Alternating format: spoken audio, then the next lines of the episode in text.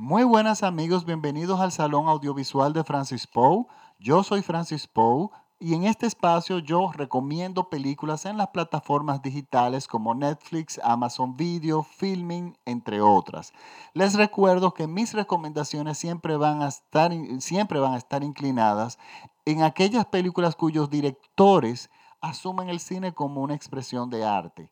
Es difícil que yo recomiende comedias ligeras o peliculitas de aventuras para pasar el rato porque hay millones de críticos que van a recomendar ese tipo de cine y muy buenos críticos. De hecho, lo que pasa es que no es el cine que yo voy a recomendar. Yo quiero irme más por aquellas películas que están escondidas en las plataformas digitales y que, y que tienen una gran calidad. Miren, este podcast de hoy es un podcast especial. Yo voy a hacer dos podcasts esta semana. ¿Por qué? Este podcast que yo voy a hablar, del que yo voy a hablar hoy, es un compromiso histórico que yo tengo. Es imposible que yo deje pasar desapercibida esta película sin yo hablar de ella en, en, en, en mis podcasts. Es una película, bueno, son dos obras cinematográficas. Es, una es una película y la otra un documental que están muy relacionados. Y mi próximo podcast va a ser de otra película que no está relacionada con esto. Pero ¿por qué voy a hacer un segundo podcast? Porque este podcast va, y las películas que yo voy a recomendar aquí, es, tienen un valor histórico, pero realmente la película en sí a mí no me gustó. El documental sí, pero la película no. Pero hay una relación. Pero para llegar yo ahí, para hablar, para antes de yo llegar al documental y antes de yo llegar a la película, yo tengo que hablarle un poco de historia.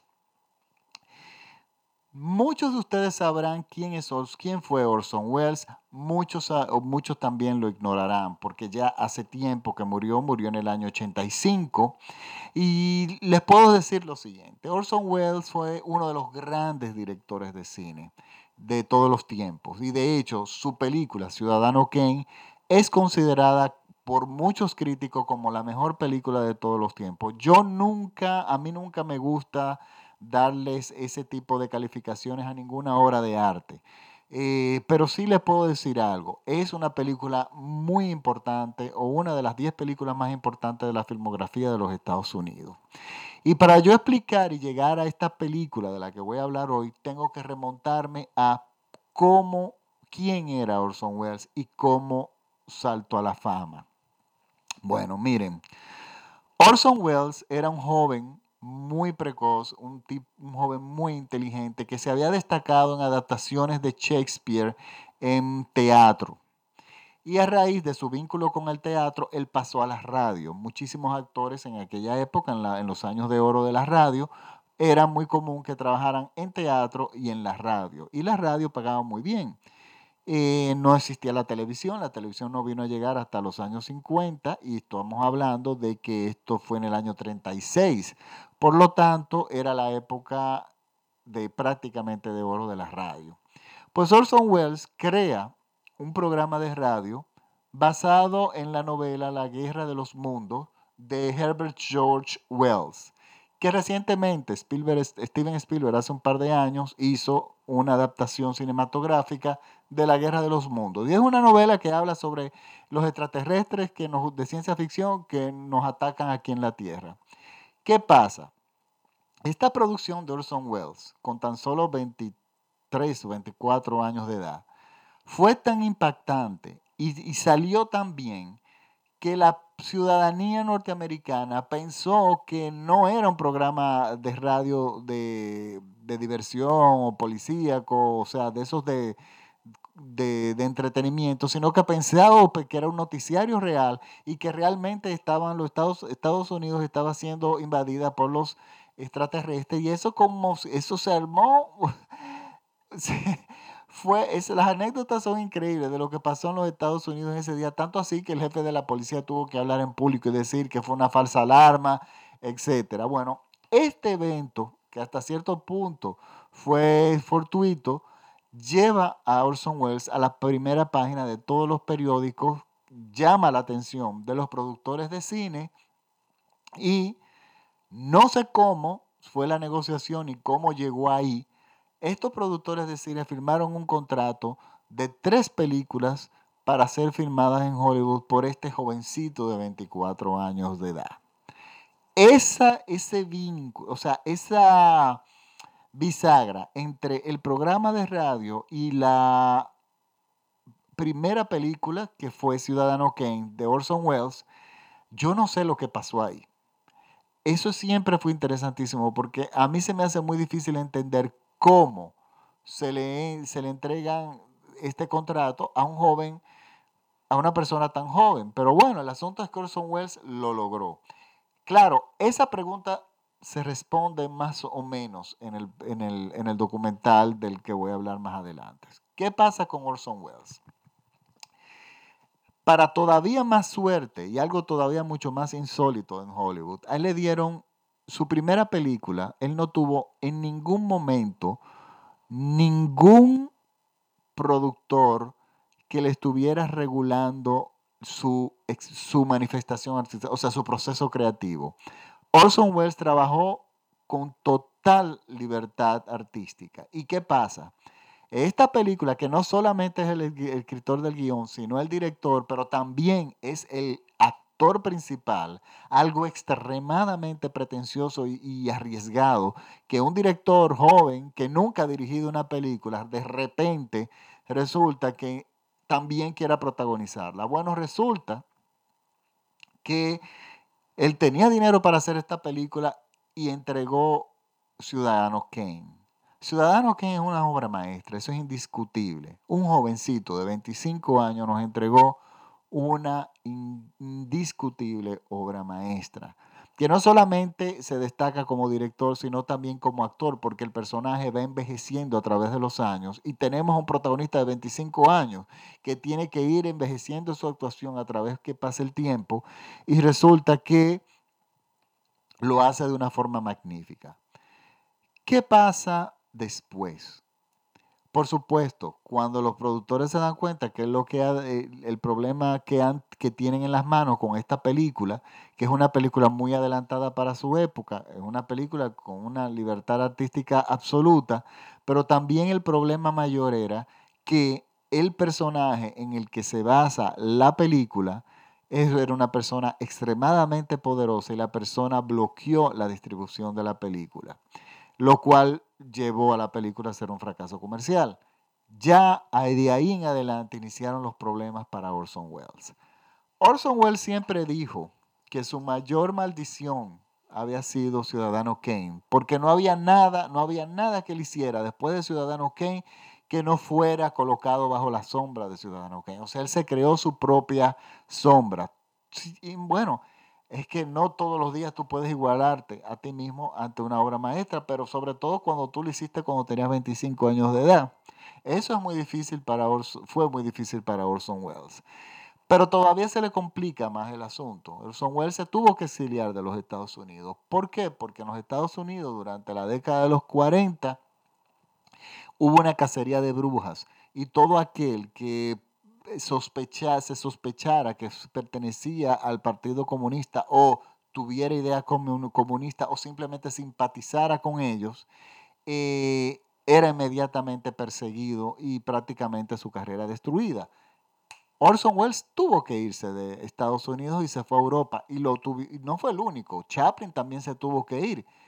Y esto fue terrible porque truncaron años importantísimos de eh, la carrera de muchísima gente de, de, crear, de, de, hacer cine. Y bueno, resulta que eh, Orson Welles sí pudo seguir haciendo cine, él vivió muchísimos años en Europa y finalmente él retorna a los Estados Unidos en el año 70. ¿Qué pasa con su retorno? Orson Welles llega a los Estados Unidos en un momento en que el cine había cambiado. Y él vino con todas las energías de hacer una película. Y bueno, aquí es lo interesante del documental. La película que él empieza a filmar se llama El otro lado del viento. Y él consigue que John Huston, que de hecho era muy amigo de él, John Huston era un gran director de cine, famosísimo, creador de, y sobre todo que su carrera fue larguísima. Su última película él hizo durante los 30, 40, 50, 60, 70, 80 y yo creo que hasta los 90 estuvo haciendo cine. Y, pero aceptó ser el protagonista de su película, pero no solamente él. Peter Bogdanovich, este director que fue muy posterior a esta película, que fue famosísimo por películas como Paper Moon, eh, The Last Picture Show, y bueno, la última película que realmente yo considero del que se destacó fue Máscara, aquella película de Cher con Cher y Eric Stone. Y resulta, pero también tenemos esta película que sale Dennis, sale Dennis Hopper, sale Claude Chabrol, muchísimas celebridades. Y empieza a filmar la película y empieza a filmar y filma, filma, filma, filma. Pasan los años 71, 72, 73, porque lo empezó a hacer con dinero propio. Luego 74, 75, llega el 76. En el 76 es que él finalmente termina la película. Pero la película nunca llegó a ver la luz del sol por muchísimas razones que se explican en el documental, la película El otro lado del viento nunca pudo salir al aire. Eso fue una tragedia para Orson Welles. Orson Welles murió en el año 85. ¿Qué pasa? Esta película se llama el, Al otro lado del viento. Y Netflix fue la que se encargó de sacarla a la luz en el año 2018, o sea, este año. Ellos iniciaron, iniciaron un proceso de restauración impecable, buscaron a las personas que estaban vivas todavía, buscaron las notas de, todas las notas de Orson Welles y se, y se, sacó la película al aire porque él había terminado de filmar. El problema es que después de que tú terminas de filmar, tú tienes una postproducción que si no tienes el dinero simplemente la película no puede salir al aire. Y eso le había pasado ya en una ocasión anterior a Orson Welles, que terminó una película y en el proceso ya de postproducción se robaron la banda sonora y la película se quedó sin sonido y él simplemente no consiguió dinero para poder arreglar eso y se quedó olvidada la película. Yo espero que de hecho Netflix de repente la pueda rescatar. Y miren, Netflix hace este trabajo interesantísimo, bellísimo, y saca esta película en el 2018. Y, sí, y la última película de Orson Welles finalmente llega a la luz. Luego de que ven la película y ven que se termina la película, ellos hicieron algo que todavía para mí más ingenioso y más admirable. Ellos tomaron y decidieron hacer un documental que se llama Me amarán cuando esté muerto. Y efectivamente, a Orson Welles se le ama mucho después de muerto, pero durante vida muchísimas personas lo odiaban por múltiples, múltiples razones. Y eso nos vislumbra un poco, nos vislumbra el documental. Nos enseña muchos aspectos de la vida de Orson Welles de sus años finales que justifican hasta cierto punto ciertas cosas de la película. Pero ¿qué pasa? Si yo ve, si ven la película solo, sin la ayuda, sin el documental, va le va a pasar lo que me pasó a mí. A mí no me gustó. ¿Por qué no me gustó? Yo, yo sé los factores por qué a mí no me gustaron. Número uno, en el año 70, Hollywood, entre el 65 y el 74, yo diría, entre esos años, la forma de hacer cine de Hollywood cambió.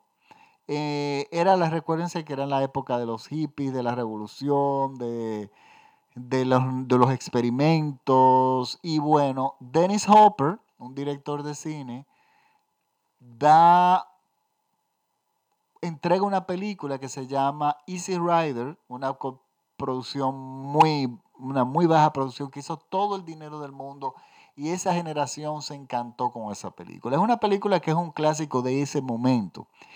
¿Y qué pasa? Ese cine empezó a dejar dinero y Orson Welles que era un tipo que siempre estaba a la vanguardia de lo que estaba pasando, le encantó esa idea, vio que podía hacer cine con poco dinero y procede con este proyecto. Pero ¿qué pasa?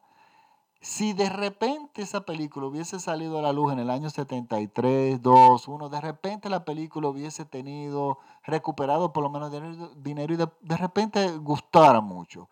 Pero yo tengo los ojos del modernismo de esta época. Y ya viéndola con, con los ojos de esta época, esta película, no solamente eh, pierde impacto, sino que es una película que, aunque es, la sale a la luz ahora en el 2018, es una película que es envejecida. O sea, se siente envejecida y, de una, y yo les voy a ser sincero, no hay quien la entienda. Es una locura. Y eso lo dicen los propios actores en, durante, en varias entrevistas del documental. ¿De qué se trata esta película? Porque nadie entendía de qué se trataba. Y bueno, tampoco se entiende. Hay una trama básica, que es un director de cine que hace una fiesta en su casa, que es John Huston, y esa noche él muere en un accidente. Pero también nos presentan la última película que ese director estaba filmando o acababa de filmar. Entonces es una película dentro de una película. Miren, hay mucha originalidad, porque Orson Welles era, definitivamente era una persona muy original. La película tiene una edición formidable, pero es un dolor de cabeza. O sea, eh, es una locura, pero es un gran aporte. Pero ¿qué pasa? Cuando ustedes ven el documental que se llama Me amarán, como les dije, Me amarán cuando esté muerto, producido original de Netflix, que según tengo entendido ganó un premio en Venecia, resulta que ahí ustedes entienden no la película en sí, sino a Orson Welles. Empieza, la entre la película y el documental, nos revela una persona que no conocíamos en sus últimos años de vida. Y esto es interesantísimo.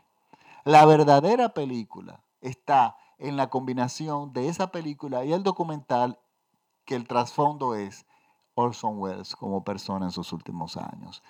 Miren, es una película que por eso yo no la quiero recomendar eh, de forma inmediata. O sea, yo sé que no le va a gustar a muchas personas. Yo soy una de esas personas que no le gustó.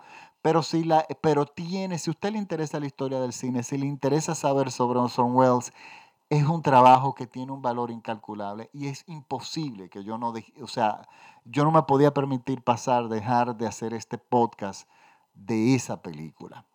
Por lo tanto, es una de mis recomendaciones de esta semana, porque les tengo dos, y la otra es una película del oeste, muy buena, pero bueno, ya hablaremos, ya, ya me escucharán en el próximo podcast. Les recuerdo que me pueden escuchar gratuitamente en Spotify, ya estamos en Spotify, finalmente estamos en iTunes y estamos en Tuning, estamos en todos lados. Ustedes escriben el Salón Audiovisual de Francis Poe y me van a encontrar. Estoy también en Twitter, en Instagram, me buscan como arroba Francis y mi página en Facebook es el Salón Audiovisual de Francis Poe, donde yo no solamente voy a colocar, es importante, yo voy a, eh, para los que tengan curiosidad, voy a colgar el programa de los, del 1936 que conmocionó a los Estados Unidos creyendo que los, que los marcianos estaban atacando a los Estados Unidos de Orson Welles. Está disponible, lo voy a poner ahí y voy a poner el trailer del documental y voy a poner también el trailer de la película. También de la película, perdón, El otro lado del viento. Y también le voy a recomendar algo. En Netflix está disponible dos películas de Orson Welles que son Touch of Evil y The Stranger. Véanla apoyen y denle la estrellita y díganle que les gusta, porque son muy buenas películas de Orson Welles. Y tenemos cuatro, tenemos el documental, tenemos tres, de hecho, tres películas y un documental sobre Orson Welles. Eso es rarísimo. Eso es muy difícil verlo. Yo, Ciudadano Kane, tuve la suerte, déjeme decirle, de Ciudadano Kane está muy bien restaurada, maravillosamente restaurada en DVD. Les recomiendo que compren, si desean comprarlo a los coleccionistas, que compren la versión en DVD. Porque yo, mi consejo es el siguiente. El Blu-ray y todo lo que ha venido después, yo le tengo mis reservas con películas que son antes de la época digital. Ustedes saben que las películas ahora se filman digitalmente. Algunos directores por libertad artística como Tarantino y Martín Scorsese, eh, Woody Allen, de repente filman en, todavía en, celuloide, pero también fueron formados en ese formato. Pero resulta que las películas que son de los años 40, de los años 50, 30, incluyendo el cine mudo, el exceso de, de resolución en una pantalla no le va bien se ven mal, se ven artificiales. Por lo tanto, si ven el DVD, que de hecho es más barato, lo pueden comprar porque la restauración es impecable. Yo la película tuve la oportunidad del año pasado o hace dos años ya la, entrena, la, pusieron aquí en una sala de cine, en una muy buena sala de cine. Y la experiencia para mí fue, pues yo tenía años detrás de, ver ese, de querer ver ese cine en pantalla. Pero resulta que eh, habíamos solamente tres personas en la sala. Y eso es lamentablemente un problema para el cine de Orson Welles. No es para todo público. Pero bueno, me despido con este podcast y nos vemos hasta la próxima semana. Bueno, no, nos vemos hasta este próximo podcast en esta misma semana. Muchísimas gracias por la sintonía. Chao.